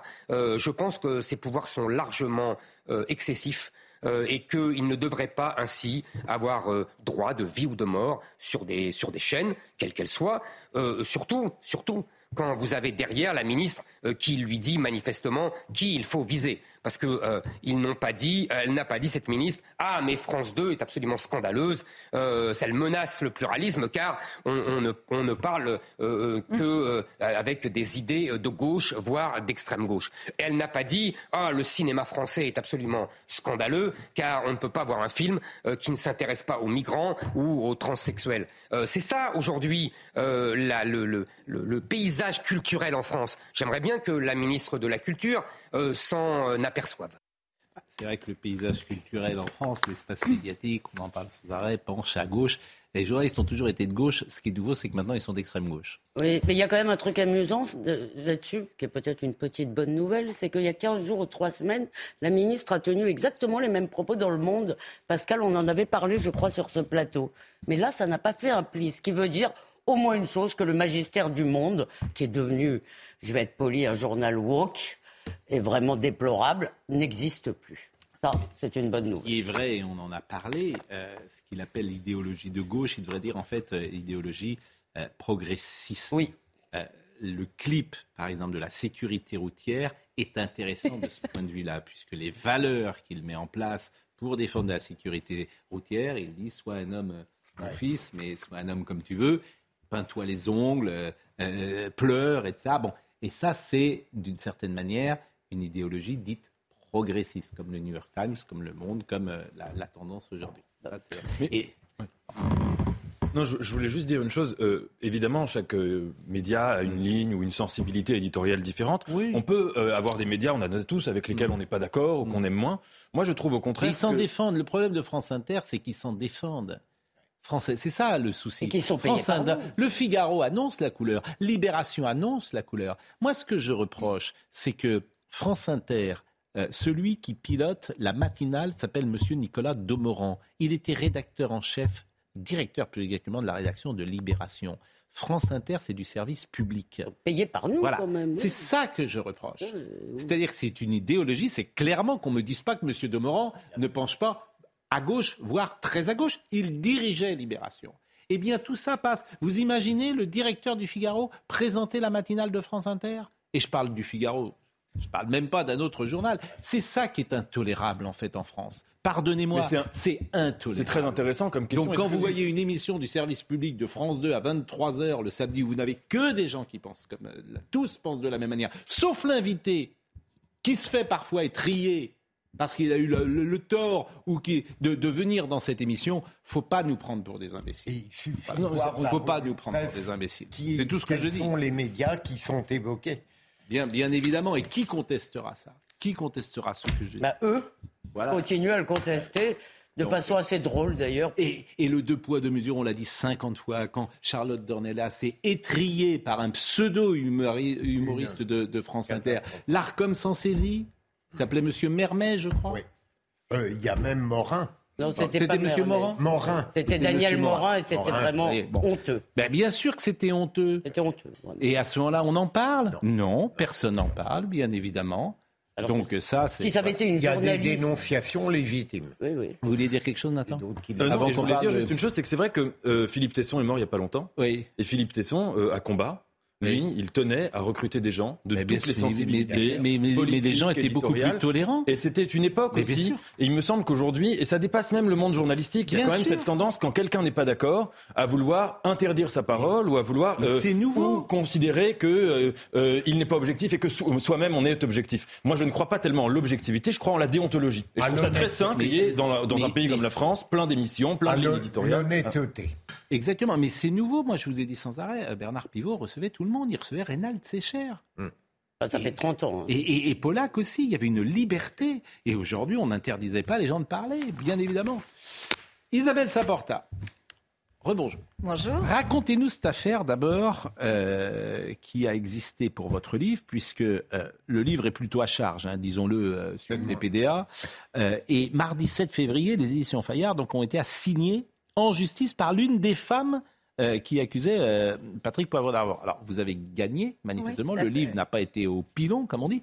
Mais pourquoi ce livre à charge était-il attaqué par des femmes, précisément, qui euh, elles-mêmes sont en conflit avec PPDA Alors, pas par des femmes, mais par une, femme, effectivement. Euh, moi, je dois dire que quand j'ai reçu le référé euh, euh, à 19h30 pour le prendre avant 20h pour le lendemain à Fayard, je pensais que c'était PPDA qui nous, qui nous attaquait. Donc, effectivement, je suis un petit peu tombée de ma chaise. Et la question était que cette femme, on ne va pas donner son nom puisque justement, elle en a souffert, que cette femme qui avait pourtant parlé à visage découvert au JT de TF1 devant plus de 6 millions de personnes, qui avait parlé euh, devant un live de Mediapart devant plus d'un million sept de personnes, qui avait signé en son nom une tribune du Monde, euh, n'avait effectivement avait dit qu'elle avait été violée à plusieurs reprises, très courageusement, mais il n'avait pas donné les détails de son viol. Et effectivement, Romain Verlet, qui est un journaliste d'investigation, euh, s'est appuyé sur tous les PV d'audition pour montrer qu'il y avait un système. Il y avait un système PPDA. Et donc, il a mis en avant ce PV comme il en a mis en avant plein d'autres pour montrer quel était le modus operandi en fait de PPDA à l'intérieur de cette, euh, de cette tour TF1. Voilà. Et donc, euh, et donc euh, la juge a considéré que. et vous répondez pas vraiment à ma question. Pourquoi cette femme, elle ne voulait pas que le livre sorte? Elle ne voulait pas qu'il y ait des détails. Elle, elle avait, dit qu'elle avait été violée, mais elle a raconté uniquement aux enquêteurs dans quelles circonstances ça s'est passé, et elle ne souhaitait pas que ça soit rendu public. Or, ça l'est dans le livre. Là, voilà. ça peut s'entendre ou pas? Écoutez, en tout cas, moi, ce que je, pense. Il me semble que ça peut s'entendre. C'est pour ça d'ailleurs que nous, on a compris sa souffrance mm. et que pour toutes les réimpressions que nous avons faites, euh, nous avons anonymisé son nom. La, justice nous a donné raison, mm. mais on a compris sa souffrance. Euh, et, et, aujourd'hui, on a, on a anonymisé son nom. En même temps, bah euh, tout le monde bah sait qui elle est, donc euh, bah non, écoutez, de toute façon, elle a, elle, a, elle a témoigné à visage découvert. En tout cas, je voulais vous remercier de m'inviter aujourd'hui. Mmh, parce que je, d'abord parce que je trouve qu'en tant qu'ancien de, de, TF1, vous avez le courage de m'inviter, parce que je mmh. peux vous dire que on a subi avec ce livre une omerta totale de la part du groupe TF1, totale. Vraiment, il a été. Vous n'êtes pas chez euh, Yann Barthès Nulle part. C'est intéressant ce que vous dites parce qu'effectivement, en mars, en mars 2021, euh, PPDA avait été invité très très longuement, euh, effectivement, dans cette émission. où il avait pu déployer pendant de longues minutes son argumentaire sans contradictoire ou presque, au moment où Florence Porcel avait fait état du fait qu'elle était victime. Et euh, je me souviens d'ailleurs euh, des termes de PPDA qui disaient que c'était une femme amoureuse et donc il ne la considérait pas comme une victime et qui a vraiment balayé d'un revers de main euh, toutes, les, toutes les autres victimes en mm. disant qu'elles n'osaient pas qu'elle n'osait pas parler à visage découvert. C'est aussi pour ça, vous voyez, qu'on avait voulu donner des noms, en fait. Parce que c'est trop facile après de, de dire non, mais il n'y a personne, vous voyez, elles ne donnent pas leur nom, elles n'assument pas. Et c'est aussi pour démonter le système qu'il était important et impératif journalistiquement de donner des noms. Mm. Mais c'est vrai que je suis étonnée, en fait, de, de, je pense que quand on fait, on donne aussi longuement la parole à PPDA, euh, ça aurait été pas mal finalement de donner un petit peu la parole à l'accusation. Mais écoutez, peut-être que en même temps, le traitement médiatique de cette affaire sur toutes les chaînes est très important. Hmm. Disons-le, il a existé. Euh, ah, pas sur TF1. Je vous dis, moi, j'ai juste, j'ai juste les. Alors, ce qui hormis TF1. est, ce, qui est, ce qui est presque. J'ai des gens de TF1 qui m'appellent, qui me disent qu'ils veulent le lire et qui veulent le livre. Bon, ils veulent pas l'acheter, hein, mais ils veulent le lire. Euh, pourtant, je pensais que, hmm. TF1 payait bien, mais il faut croire que pas tant que ça. Euh, et qui me disent tous euh, la souffrance de PPDA, la souffrance de Claire Chazal. Alors, Claire Chazal n'est absolument pas égratinée d'ailleurs dans cet ouvrage je suis quand même étonnée que euh, après toutes ces années. La souffrance euh, de PPDA, c'est-à-dire qu'il y a des gens de TF1 qui vous ah appellent pour parler de la souffrance hein, de quand même, PPDA souffre énormément. Là, je tombe un peu de ma chaise. Mais euh, dans le livre, il n'intervient pas, il a le droit de. Il a refusé. Il a refusé. Il a refusé. On, y a été à plusieurs reprises, d'abord directement, puis par ses avocats. Il n'a pas voulu. Mm. il n'a pas donné. Et, et, il attaque votre livre Non, non, bah non, pas. Non, mais c'est une question. Non, non, non, non, mais, euh, mais, mais c'est vrai que si vous voulez, en tout cas, du coup, je, je, je, veux souligner, puisque euh, effectivement, euh, souvent vous êtes montré du doigt, que c'est assez courageux de me, hmm. de me, de m'inviter aujourd'hui pour, pour raconter ce qu'il y a dans ce livre. Et effectivement, ce qu'il y a dans ce livre est assez glaçant. Moi, je comprends que les gens de TF1 n'aient pas envie de lire les passages où on voit ce petit système où les gens savaient amener la chair fraîche tous les soirs dans le bureau de hmm. PPDA après le 20 h euh, euh, tourner la tête et ne veulent pas lire les passages où on voit des jeunes anorexiques se faire euh, violer sous la photo. Sauf que ce que vous dites, pour le coup, pour avoir été témoin de ça, moi, l'objectivité, ou l'honnêteté plus exactement, me fait dire que personne, ni moi, je vais parler que de moi, je ne savais pas, moi, ce qui se passait dans le bureau de PPDA. Mais au moins, vous assumez de nous inviter, de m'inviter, d'inviter. Je ne savais pas. Oui, je, ne savais pas. Et non seulement je ne le savais pas, mais euh, aucune jeune femme euh, n'est venue me dire cela. À moi, je ne peux parler que de moi. Mais euh, dans les, j'entends ce que vous me dites, vous mais dans, les PV d'audition, on a quand même euh, effectivement euh, des, des victimes qui expliquent que le PDG de l'époque ou le directeur de l'information de l'époque, quand les victimes le- les préviennent, disent euh, pour l'un, euh, fais chier, fais chier, fais chier, Oui. et pour l'autre, euh, il n'a pas osé avec toi. Ouais, Donc, là, vous parlez de Patrick euh, Lelay, qui est décédé. Ouais. Mais Robert Damias, euh, qui était directeur de l'information, a toujours dit que personne n'est venu se plaindre dans son bureau. Non, mais il dit. dit fais chier, fais chier, fais chier. Donc qu'est-ce que ça sous-entend quand même comme système que quelque part, ces gens-là avaient au moins de très grands doutes et que comme c'était une star incroyable, parce qu'il faut quand même rappeler les choses, il faut rappeler les chiffres. PPDA, c'était c'était quoi? C'était 10 millions de téléspectateurs? Oui, oui, oui. Hein? Et c'était un très grand, effectivement, Oui, un très sûr. grand journaliste. C'était sans doute le meilleur présentateur. mm, mm. Il avait un charisme incroyable. Mm. Et du coup, sur, sur cet hôtel, on a tout pardonné. On a pardonné le bidonnage de l'affaire Fidel Castro, rappelez-vous. Mm. On a bidonné les histoires avec Breton et Noir. Mm. Et quand Michel Cotta monte au créneau et dit il faut une Bon, il a de été condamné. Alors, je ne voudrais pas me faire l'avocat de PPDA, mais bon. Il a été condamné pour l'affaire Botton et il a été retiré de l'antenne. Euh, c'est pour ça que j'essaye d'apporter des précisions. Il a été retiré de l'antenne. C'était d'ailleurs au moment de la mort de François Mitterrand et il a souhaité, euh, jour de la mort de François même Mitterrand, revenir quand même à l'antenne pour dire non. Que François quand Mitterrand Michel- est mort. Je suis, je, je dois être présent pour parler, pour faire le journal. Et il est revenu? Non, il revenu. Mitterrand. Il n'est pas revenu.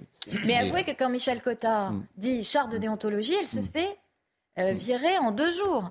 Donc c'est vrai qu'il y avait, il y avait des protections. Alors, pour être hein. tout à fait aussi euh, honnête, euh, c'est parce que je connais bien le système, euh, Michel Cotta euh, n'était pas dans euh, le système pour les gens de TF1 et c'était Étienne Moujotte qui pilotait tout. Je pense qu'il voulait pas s'embarrasser longuement de Michel Cotta et que sans doute l'affaire PPDA a-t-elle été un prétexte pour euh, la mettre euh, hors du système. Enfin, tous ceux qui Bon, essaient de faire des je, contre je le dis parce que j'étais j'étais à cette époque-là euh, à TF1. se sont fait quand même balancer. Tout est nuancé, bien évidemment, euh, tout ce que je. Mais vous aviez au moins. Mais, mais ce qui est vrai, ce qui est vrai, en revanche, c'est vrai, c'est ce qu'elle a dit, bien sûr. Mais dans le livre, pardon, dans le livre, est-ce que euh, Oui, quel est le, le- le- le rapport entre les procédures judiciaires et le livre? C'est-à-dire, est-ce qu'on a des témoignages qui sont complètement hors contexte judiciaire Est-ce que parce que moi, je suis toujours un peu gênée dans ces affaires. et Il me semble que c'est la justice qui doit mais être. alors là, euh, vous savez, le problème de première. cette. le- là, vous, avez, vous avez tout à fait raison. Mais le problème, c'est que la majeure partie de ces affaires sont prescrites. Donc, si vous voulez, c'est aussi Mm. pour ça que ces femmes, très courageusement, en ont appelé finalement au tribunal de l'opinion, Mm. puisque euh, la- les affaires sont prescrites. Mm. Et vous voyez, pour dire aussi que on a été irréprochable dans cet ouvrage, Mm. et j'y tiens, euh, c'est qu'on a des femmes dont les affaires ne sont pas prescrites, des plaignantes, Mm. qui ont témoigné. Et elles nous ont dit, écoutez, mais qui, n'ont jamais, qui ne sont jamais apparues dans la presse, justement parce qu'elles font confiance à la justice. On a ces témoignages, on les a anonymisés quand elles nous ont dit on ne veut pas pa- apparaître dans, la, dans, dans un livre de presse, en fait, dans un livre euh, Mm. ou dans la presse. Et donc on les a anonymisés. On a mis les, les témoignages, mais on les a anonymisés. Donc il y a des femmes, il y a des procédures qui continuent.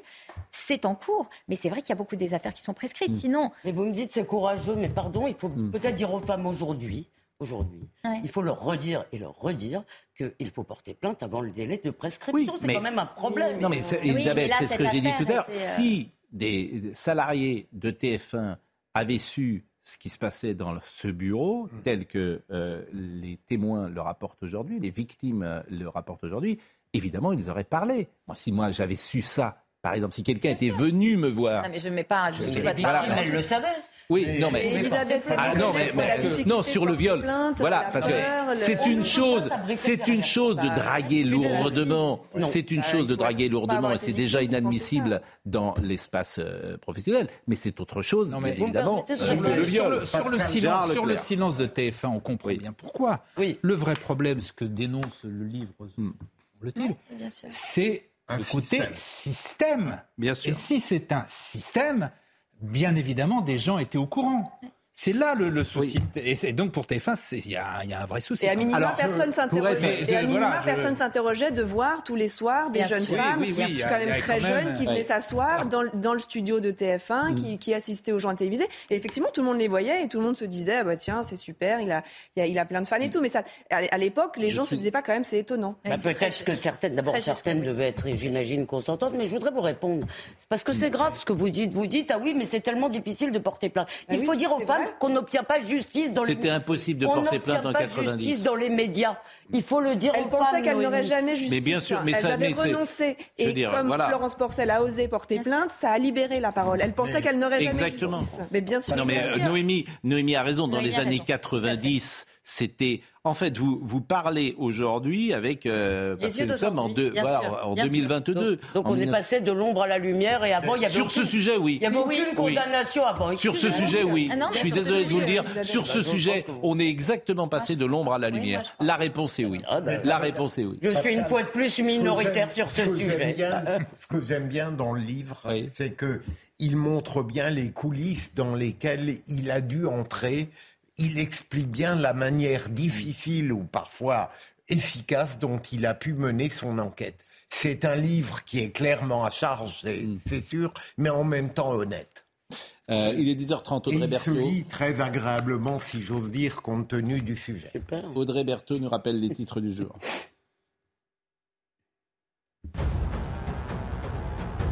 Je les appelle à se rendre dans n'importe quel commissariat ou brigade de gendarmerie pour expliquer les faits. C'est l'appel de la porte-parole du ministère de l'Intérieur, Camille Chaise, ce matin à l'attention des deux personnes qui se trouvaient à bord de la voiture de Pierre Palmade. L'accident de voiture a eu lieu vendredi. Trois personnes ont été gravement blessées. Une femme enceinte a perdu son bébé. La réforme des retraites, alors que les débats reprennent aujourd'hui à l'Assemblée, la première ministre s'est entretenue par téléphone ce week-end avec plusieurs syndicats. Philippe Martinez a insisté par téléphone sur l'ampleur de la mobilisation en France. Les syndicats ont en effet prévu de durcir le mouvement dans les prochaines semaines. Enfin, un astéroïde d'un mètre de long a illuminé le ciel du nord de la France cette nuit. Le petit astéroïde est passé au-dessus de nos têtes vers 4 heures du matin. Il était particulièrement visible dans le nord de la France et au Royaume-Uni. De nombreux internautes ont réussi à filmer ce moment. Alors, il est important de dire également, puisque vous parliez de système, que euh, le- Patrick Lelay est décédé, qu'Étienne Moujotte euh, est décédé, et que, euh, je le répète, Robert Domias a toujours dit qu'il n'était au courant de rien, qu'il ne savait rien, que personne n'est venu se plaindre dans son bureau. Et ce n'est pas contesté d'ailleurs. Il n'y a pas une. Ou plus, exactement, je vous pose la question est-ce qu'il y a une femme qui dit Je suis allé voir euh, Robert Namias, je me suis plaint de ça et il n'a rien fait Oui, oui, c'est ce qui est dans l'ouvrage, euh, l'ouvrage effectivement de, de Romain Verlet, c'est qu'elle dit euh, fais chier, fais chier. Il- il- elle, lui, elle lui explique l'histoire et lui dit fais chier, fais chier, fais chier. Bon, de toute façon. C'est-à-dire que là, elle vient se plaindre, elle est euh, salariée de TF1, elle entre dans le bureau de Robert Namias, on- elle témoigne d'une agression. Et on lui répond fais chier, fais chier. D'accord. Donc, euh, donc là, il sait quelque chose. Écoutez, en tout cas, moi, je ne suis pas là pour, euh, pour, être, pour porter des jugements. Ce qui est très clair, c'est qu'on on a quand même la très ferme impression avec euh, à tous, ces, euh, tous ces témoignages que ils n'avaient pas envie de regarder, quoi. Ils avaient envie de regarder ailleurs. Alors, est-ce que quand vous avez une boîte à cash comme l'était PPDA à l'époque et qui faisait 10 millions de téléspectateurs, vous préférez regarder ailleurs Est-ce que, et je pense aussi que c'est vrai, c'était une autre époque, comme l'a dit très, très justement Noémie, et que c'était une autre époque et que c'était un moment où on n'avait pas envie de regarder ça, sûrement. Mais c'est pour ça qu'il faut aussi voir toutes ces femmes et tout leur courage, parce que de fait, même si les affaires sont prescrites, elles ont porté au jour toutes ces affaires, elles ont volé au secours de Florence Porcel, qui y est allée toute seule et très courageusement. Et, et c'est vrai. Maintenant, là où vous avez raison, c'est que c'était, euh, si vous voulez, c'était un autre temps, mais pour que ces affaires ne, re- ne recommencent plus jamais, il faut qu'on soit tous vigilants collectivement aujourd'hui. Bah, Aujourd'hui, et moi je reprends euh, l'expression de l'ombre à la lumière, c'est vrai que dans euh, les entreprises, euh, manifestement, aujourd'hui, euh, les femmes parleraient. Voilà. J'espère. Bah, dans J'espère une entreprise raison. comme celle-ci, les femmes parleraient. Avant, elles ne parlaient pas, pour des raisons qu'on peut comprendre et regretter. Aujourd'hui, elles parleraient. Bien Écoutez, j'espère que vous avez raison. Il y, a, il y a quand même un. Enfin, il ne faut pas chose. oublier quand même le chantage euh, que, que ça peut être parfois à l'emploi, à la bonne place, Mm. quand c'est des personnages qui ont des rôles très très importants. Et j'espère que vous avez raison et qu'elle parlerait. J'en suis pas si certaine. Il ne faut pas oublier aussi que c'est pas, il ne suffit pas qu'elle parle pour que ce soit vrai. On a parlé il n'y a pas longtemps d'une affaire où 15 ans après, la plaignante a dit qu'elle avait menti. Donc il faut faire attention. Oui, bien sûr. enfin, là, c'est Faites attention. Mais à- convenez que dans. PPDA, là, je parle de Elisabeth, euh, moi j'ai pas de statistiques. Dans 99,99% des cas, une, une femme qui dit j'ai été violée, elle a été violée. Donc vous n'avez pas de statistiques, mais vous en avez eu. Il y a des statistiques qui existent. Donc, Oui, mais Les fausses plaintes sont très, très rares. franchement, Voilà, les fausses plaintes sont très rares. Écoutez, euh, soyons sérieux. Vous pensez qu'il n'y a pas d'accusation euh, vous pensez qu'il n'y a pas des femmes qui vous disent qu'elles n'avaient pas consenti savez, alors qu'elles avaient consenti Vous pensez que c'est faux Je, pense que quand on commence à... La discussion porte sur les modalités. Oui. Audrey Missiraka était à la réalisation aujourd'hui. Je la remercie. Grégory Possidalo était au son, bien sûr. Alice Maillet était à la vision. Merci à Marine Lançon qui était là, Justine Cerquera. Et merci donc à Isabelle Saporta de euh, venir nous voir pour parler de l'édition en général et du succès d'édition au-delà du fond euh, de ce livre. C'était aussi pour cela qu'on vous recevait ce matin, parce que ce livre marche particulièrement bien. Il est en rupture partout. Merci en tout cas, euh, Jean-Marc Morandini, dans une seconde.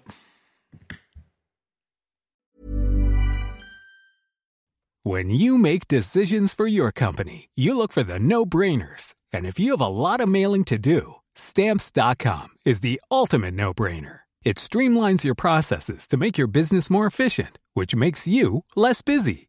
Mail checks, invoices, legal documents, and everything you need to keep your business running with Stamps.com. Seamlessly connect with every major marketplace and shopping cart. Schedule package pickups and see your cheapest and fastest shipping options from different carriers. With rates up to 89% off USPS and UPS rates. And with the Stamps.com mobile app, you can take care of mailing and shipping wherever you are. Make the same no-brainer decision as over 1 million other businesses with stamps.com. Sign up with code program for a 4-week trial plus free postage and a free digital scale. No long-term commitments or contracts. That's stamps.com. Code program.